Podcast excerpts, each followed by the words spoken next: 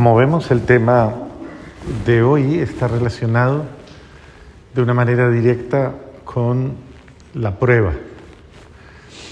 Y la prueba es uno de los elementos tal vez propios del seguimiento de Jesús. Por eso el Señor fue tan claro cuando dijo, si alguno quiere seguirme, niéguese a sí mismo, tome su cruz y síganme.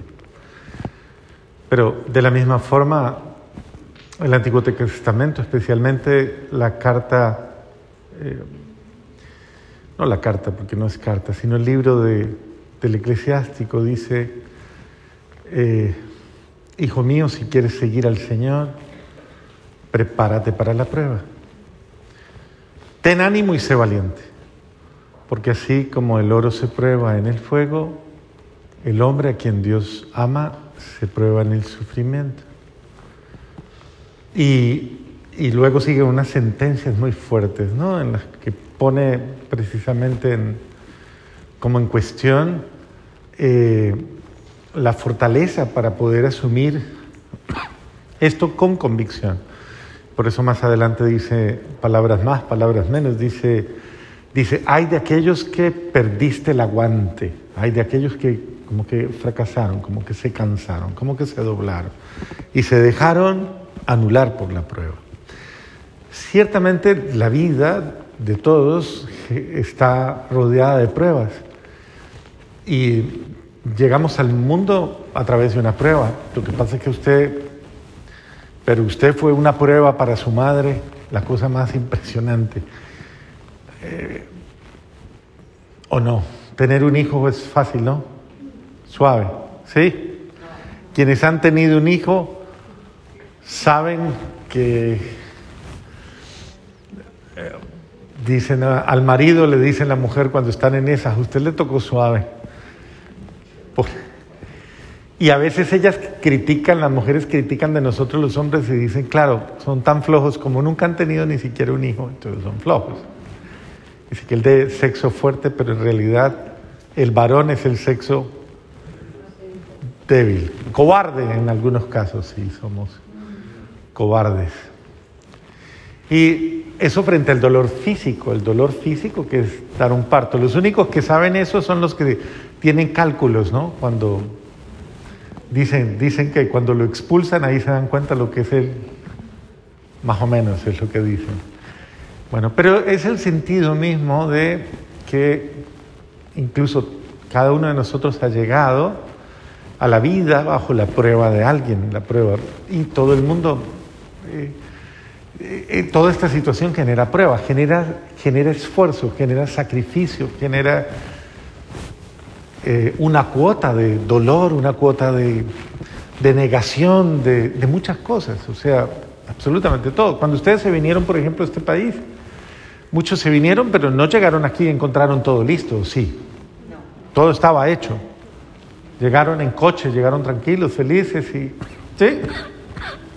No, llegaron y, ha tocado difícil, ha tocado luchar, ha tocado esforzarse, ha tocado aprender muchas cosas, en unas condiciones aprender el idioma ya es una prueba, aprender la cultura, aprender la mentalidad. Bueno, todo tiene prueba, pero todo tiene una razón de ser, un porqué. Y, y yo creo que lo menos que podemos hacer es perder la conciencia de que todo lo grande vale y que todo lo, todo lo noble cuesta y cuesta mucho. Y en ese sentido, creo que el apóstol Santiago nos ayuda a comprender un poquito cuál debe ser como la actitud frente a la prueba. Cuando se vean asediados por toda clase de pruebas y de tentaciones, ténganse por dichosos, sabiendo que las pruebas a las que se ven sometidos y a las que se ve sometida su fe, les dará fortaleza. Como, como quien dice, es un signo de que usted está haciendo las cosas bien. o sea, estoy haciendo las cosas como debe. Entonces eso pues genera pruebas. Pero tu fe se está fortaleciendo y esta fortaleza te va a llevar a la perfección en las buenas obras. Ciertamente uno mejora, uno se vuelve mejor en medio del sacrificio, en medio de la prueba. Uno aprende, aprende a ser mejor. Y una vida se va convirtiendo en perfección, en las buenas obras y en una vida íntegra e irreprochable. Es decir, cómo eh, eh, este mismo texto o este mismo contexto, el apóstol San Pedro también nos lo va, nos lo va a parodiar un poquito en medio de, y nos va a ayudar también a comprender cómo la, la prueba engendra virtud, la virtud engendra, eh, a ver, ayúdenme, que ya se le olvidó el curita el texto, paciencia, ¿cierto? Y la paciencia probada, al contrario, no. La prueba engendra paciencia, la paciencia engendra virtud. Y la virtud engendra esperanza y la esperanza no defrauda. Y mucho más cuando hemos puesto nuestra confianza en Cristo Jesús. Entonces, en este sentido, cada uno de nosotros crece en medio de las pruebas, en medio de las situaciones difíciles. El mismo Jesús, como ven en el Evangelio, tuvo que vivir situaciones muy incómodas, situaciones muy molestas, como encontrarse con aquellos que simplemente lo buscaban para ponerlo a prueba y, y pedirle que hiciera cosas para después criticarlo muchas veces. Porque ¿por qué perdona los pecados? ¿Por qué sana en sábado? Porque no había nada bueno. Y básicamente se molesta y dice, ¿por qué esta gente busca una señal? Les aseguro que a esta gente no se le dará ninguna señal. Y de una manera indiferente se montó en la barca y se fue. Es impresionante, pero incluso eh, es como una actitud como de ayudarnos a comprender que uno no puede caer en el juego de, en el juego de esas cosas, ¿no? Como de, de esas personas que lo único que tratan de hacer es como traer la insidia, nada más, como insidiar, como, como crear esas situaciones eh, incómodas, molestas. Y bueno, también me parece muy significativo eh, el texto de que continúa, lo que continúa diciendo el texto de hoy. Eh, dice el apóstol, si a alguno de ustedes le falta sabiduría, que se la pida a Dios y Él se la dará. Porque Dios da a todos con generosidad y sin regatear, pero tiene que pedirla con fe y sin dudar. Pues el que duda se parece a las olas del mar que van y vienen agitadas por el viento. Quien es inconstante e indeciso en su vida no recibirá nada del Señor. Entonces, miren, es la, la prueba como una situación compleja, una situación delicada, frente a la cual no hay que actuar de cualquier manera, de una manera emocional o de una manera pasional o de una manera arrebatada o de una manera imprudente. Por eso el apóstol es muy, muy, muy, es un pedagogo. O sea, nos está enseñando. Si está ante la prueba, primero sienta el gozo de saber que está haciendo las cosas correctamente. O sea, la prueba sobreviene cuando usted está, está buscando algo. Y entonces sienta el gozo de saber que, bueno, está creciendo en ellas, ¿no? Pero no actúe imprudentemente y si le falta sabiduría, pídasela a Dios. Porque una de las cosas que tal vez nos enseña la vida, la vida espiritual y la vida religiosa, la vida de fe, eh, nos va enseñando a aprender a dejar de ser necios, necios. A veces somos muy necios. ¿Y quién es la persona necia? Esa persona que no es reflexiva, que no es prudente, que no hace un alto, que no medita, que no analiza las cosas, que no se toma su tiempo y que valora y sopesa. Esa persona que eh, tal vez responde o hace las cosas de una manera emocional, arrebatada y eso es infantil o no. ¿Ah? Claro, eso es infantil, porque es una persona que puede ser, y puede ser una persona de mucha edad. Pero no importa. puede tener la edad que tenga y lastimosamente, que ya debería de ser una persona un poquito ya más, como más eh, asentada y calmada y equilibrada, y no. Eh, muchas veces eh, hay personas que no calman sus arrebatos nunca, nunca. Y por eso los entierran diciendo el dicho ese colombiano que dicen, genio y figura hasta la sepultura. Así dicen los colombianos, genio y figura hasta la sepultura. Allá también hay de esos, Natacha, toca tener cuidado, ¿no? Uno,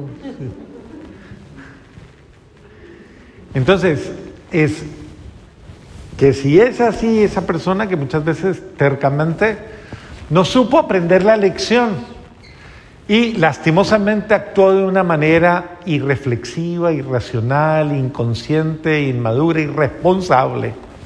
Irresponsable. Entonces, sí, está bien, hay situaciones difíciles, hay situaciones complejas, hay situaciones duras, pero no actúe de una manera insensata, de una manera... Mire cuánta gente hay tomando decisiones insensatas en la calle, en todo reaccionando, entonces estás en un supermercado y, alguien se le sale la rabia por alguna cosa, entonces saca el arma y ya te dispara, ya te pega un tiro, vas en un carro y alguno te cierra e inmediatamente te vas y le pegas un tiro a quien sea.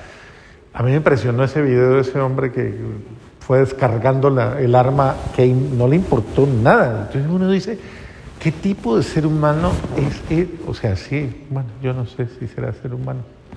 Pues sí, sí, todavía como que le queda la apariencia, pero, pero aquí como que la cosa está grave.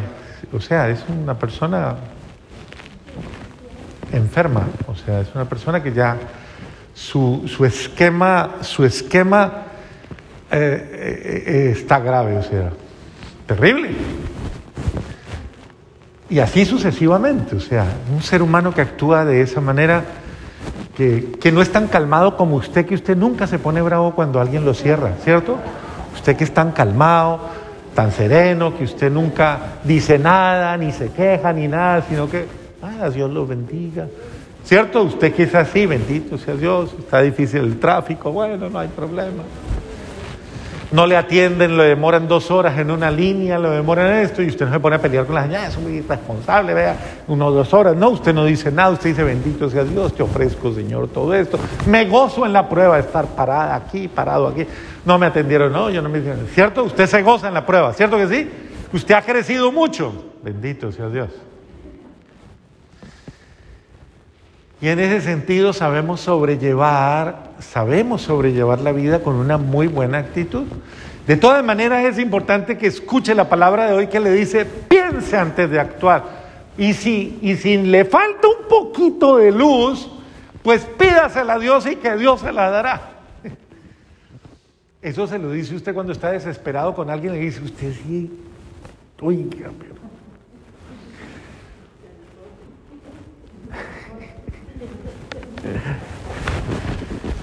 Eh, ¿No le han dicho eso nunca? ¿Usted que no piensa? ¿No le han dicho eso nunca?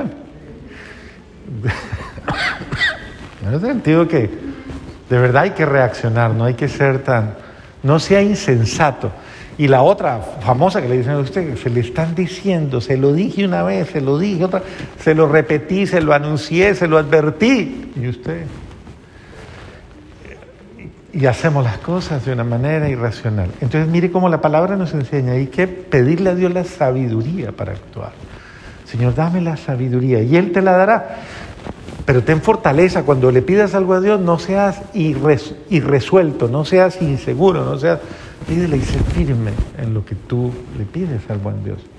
Y finalmente, bonita la última comparación que dice que el hermano humilde esté orgulloso de su alta dignidad. O sea, humildes con dignidad.